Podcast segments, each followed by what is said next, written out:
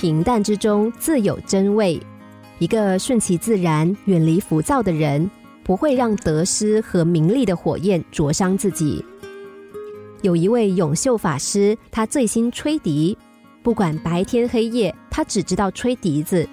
虽然很贫困，但他从来不向人祈求帮助。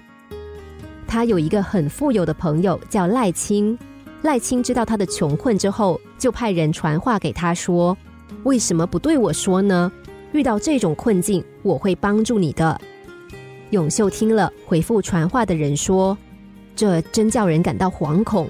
有件事我一直想开口，但因生活困顿，心里有忌惮，不敢冒昧的提出来。”既然赖清这么说，我马上就找他当面禀告。赖清听了回报之后，心想：他到底会开口恳请什么事呢？如果提出让人难堪的要求，就讨厌了。日落时分，永秀来了，赖清请他进来坐定之后，问道：“有什么事要我帮忙的吗？”永秀说：“前些日里有些事想请求你帮忙，都忍着没敢开口。”先前听到您的话，才斗胆前来。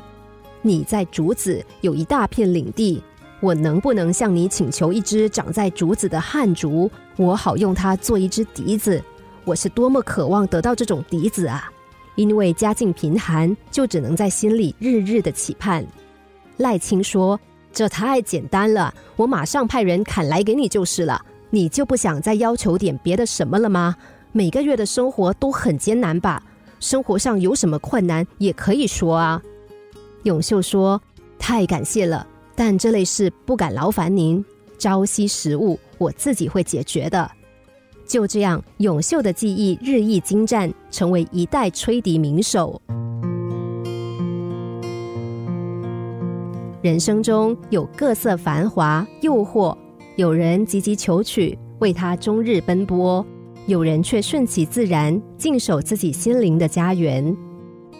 古今中外中，真正的大师智者，都是那些以平常心驾驭名利心、得失这匹烈马的人。正所谓，像一个凡人那样活着，像一个诗人那样体验，像一个哲人那样思考。心灵小故事，星期一至五下午两点四十分首播，晚上十一点四十分重播。重温 Podcast，上网 U F M 一零零三 t S G。